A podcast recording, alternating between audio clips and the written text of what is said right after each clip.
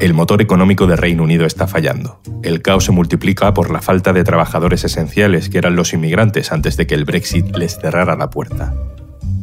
Hoy en un tema al día, Brexit, trabajo, gasolina y caos. Un tema al día con Juan Luis Sánchez, el podcast de eldiario.es. Una cosa antes de empezar. Este podcast cuenta con el patrocinio de Podimo. Gracias al apoyo de los suscriptores de Podimo puedes disfrutar de este programa de forma gratuita. Let's get Brexit done. We can, we must, and we will. And then let's get ready to make our case to the country against the fratricidal anti Semitic Marxists who were in Brighton last week. Se calcula que hay más de un millón de puestos de trabajo vacantes en Reino Unido. Transportistas, carniceros, vendimiadores, camareros. Hay una crisis de abastecimiento real en una de las grandes potencias económicas del mundo. Vámonos a Oxford, Allí vive María Ramírez, subdirectora de Internacional del Diario.es. Hola María. Buenas. María, ¿qué está pasando? Lo que está pasando es que estamos empezando a notar de verdad los efectos del Brexit. El escenario que ya se preveía antes del referéndum de 2016 eh, se está materializando ahora con una mezcla de las consecuencias de la pandemia y una crisis que afecta a muchos países, pero con el agravante de las dificultades burocráticas, laborales del Brexit y sus consecuencias pues, para la vida real, con falta de trabajadores esenciales a los que cada vez apreciamos más. Por entenderlo bien, si falta gasolina es porque faltan, digamos, transportistas que lleven la gasolina a las estaciones de servicio, eh, si falta carne es porque faltan carniceros que hagan todos los procesos previos a la comercialización de esa carne y esos trabajadores eh, los que antes conducían camiones o trabajaban en las cárnicas, no pueden entrar en el Reino Unido porque Reino Unido ya no es de la Unión Europea. En algunos sectores, no en todos, pero sobre todo los esenciales como el del transporte, sobre todo en la agricultura y la asistencia social, había muchos trabajadores eh, efectivamente eh, de fuera del Reino Unido.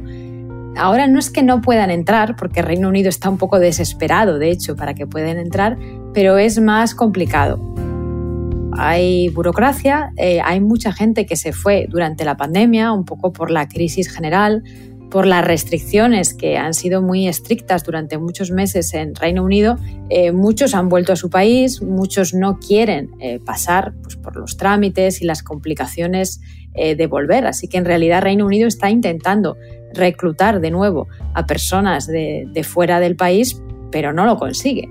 Tú estás allí, mm, ¿se nota esto en el día a día? ¿Estamos hablando de una crisis macroeconómica o esto es real en, la rutina? Se nota y, la verdad es que lleva meses notándose, no es una cosa de ahora. Es verdad que sobre todo eh, pues el año pasado lo atribuíamos a la pandemia, pero se ha notado más que en España y que en otros sitios. Sobre todo si vas a supermercados grandes de, cadenas, pues eh, a menudo se ven estanterías en parte vacías no significa que no haya comida, pero significa que hay menos variedad. Eh, pues de repente no encuentras un tamaño de, algún producto, ah, no hay tanta capacidad para elegir, o sea, hay solamente una marca eh, de algunas cosas y esto también pues lo que crea es a veces colas y ansiedad. Se nota menos pues en las tiendas pequeñas, que sobre todo aquí viven mucho de los productos locales. Eh, pero claro, esas tiendas pequeñas también son más caras y luego se nota en, servicios básicos. Ahora mismo es difícil conseguir a alguien que, cuide de un pariente enfermo, porque eh, se notaba mucho la presencia eh, de personas de, otros lugares en la asistencia social. la sanidad pública lo está notando. Hay muchas enfermeras, en particular españolas, pues que ya no están solicitando puestos o que se han vuelto a España. Y tengo una reflexión, un, contrapunto que a mí al menos me parece inquietante, ¿no? Pero si las empresas están subiendo los sueldos a los trabajadores como medida de retención o con la esperanza de atraer a gente que necesitan, ¿no le dais un poco la razón a Boris Johnson sobre, bueno, que poner más dificultades al trabajo migrante al final le da mejores condiciones a los británicos? Las empresas es verdad que están haciendo ofertas de trabajo un poco mejores, pero eh, no es que por ello encuentren eh, repentinamente trabajadores británicos dispuestos a ser camareros o, camioneros. Eh, y de hecho, pues están apelando de nuevo a, los migrantes. Eh, hay un tipo de trabajo para el que no hay suficientes perfiles. Y luego vamos a ver cómo acaba el asunto, porque eh, muchos pequeños negocios o medianos negocios están diciendo pues, que pasarán ese precio al consumidor o que tendrán que cerrar. No sabemos cómo de sostenible va a ser este, este nuevo supuesto modelo que nos está vendiendo ahora Boris Johnson y es un poco pues, la excusa para despistarnos del lío que hay. ¿Qué tal eh, los muchos restaurantes españoles que hay en Reino Unido? Eh, ¿Qué tal los españoles allí? Pues lo cierto es que los restaurantes españoles también lo están sufriendo. Hay una cadena que es una de las eh, pues más exitosas en Londres, que se llama Ibérica, y su dueño ya ha dicho pues, que, que, tiene que cerrar los restaurantes por lo menos una vez a la semana pues, porque no tiene suficiente plantilla. Y la verdad es que tanto en restaurantes y comercios españoles como de otro tipo es muy habitual eh, ver en la calle se busca personal, se busca plantilla. Pues aquí en la esquina de mi casa hay una tienda barra cafetería eh, italiana eh, que está suplicando desde hace meses tener a alguien para atender a, los puestos y te piden que por favor tengas un compromiso de seis meses son carteles que estamos viendo y claramente pues no, no basta con los británicos. Este es un país muy pequeño y un mercado muy pequeño. Faltan también empleados cualificados porque los esenciales, los que antes llamábamos mano de obra barata, pero ahora hemos descubierto que son esenciales, está claro que faltan, pero cualificados también. Desde luego, esto afecta a todo el mercado laboral. Digamos que la emergencia está en los trabajadores esenciales porque es lo que más notas en el día a día, pero por ejemplo, pues aquí en Oxford eh, es que es una ciudad que vive mucho de su universidad y de la investigación en la universidad,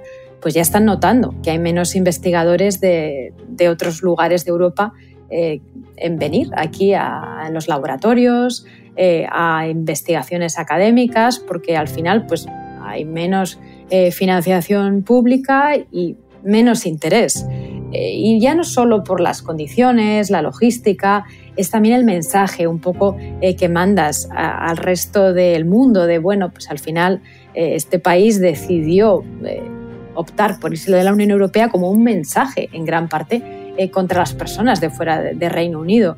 Y queda un mensaje de hostilidad que creo que, pues que también lo estamos lotando los que no somos de aquí y los que podrían venir a trabajar aquí. I know you're. I know you want to ban our national flags.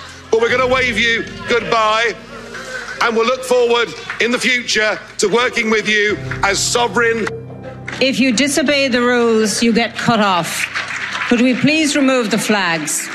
Desde fuera parece muy claro que todo esto tiene que ver con el Brexit, pero los medios de comunicación, los políticos locales, hacen una vinculación tan directa entre este caos de abastecimiento y la salida de la Unión Europea? Pues la verdad es que muy poco. Cada uno por sus intereses. Recordemos que el referéndum fue en 2016, pero es que todavía ni siquiera se han cerrado algunos de los detalles, eh, aunque oficialmente Reino Unido ya está fuera de, la Unión Europea.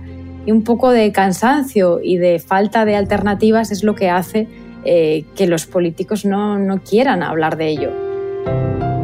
Por supuesto, el gobierno de Boris Johnson, que al final eh, aunque él personalmente no defendía el Brexit, sí que ascendió eh, gracias al Brexit y más o menos logró unir a su partido conservador alrededor de este asunto. Eh, y tampoco los laboristas. su partido está dividido sobre el asunto y no quieren hablar de ello, probablemente porque no ven alternativa. Los más europeístas son los liberaldemócratas, pero aún así su nuevo líder pues, tampoco es especialmente propenso a hablar de este asunto. Y eso se refleja en los medios de, todo tipo, les cuesta mucho. Estamos viendo que el Guardian por fin está hablando de manera más abierta eh, sobre la vinculación clara que tiene lo que está pasando con el Brexit, pero aún así siempre intenta buscar otras excusas. ¿no? Es, es algo que, creo que tiene que ver con la cultura eh, nacional, eh, un poco de orgullo nacional, eh, que, nacionalista, eh, que, tienen, que tienen aquí todos los ciudadanos de toda índole ¿no? y de toda ideología. ¡Order! ¡Order! ¡Order! ¡Clear the lobby! ¡Lock the door! María Ramírez, muchísimas gracias por estar con nosotros. Encantada. Esto es Un Tema al Día, el podcast del diario.es, con la producción de Carmen Ibáñez y Zascon Pérez, el montaje de Gustavo Luna. Un saludo de Juan Luis Sánchez. Mañana, otro tema. Un abrazo. Sigue escuchando un tema al día gracias al apoyo de Podimo. Por ser oyente, tienes 45 días de prueba gratuita para acceder a este y otros 3.000 podcasts y audiolibros exclusivos de Podimo. Puedes entrar en podimo.es barra al día.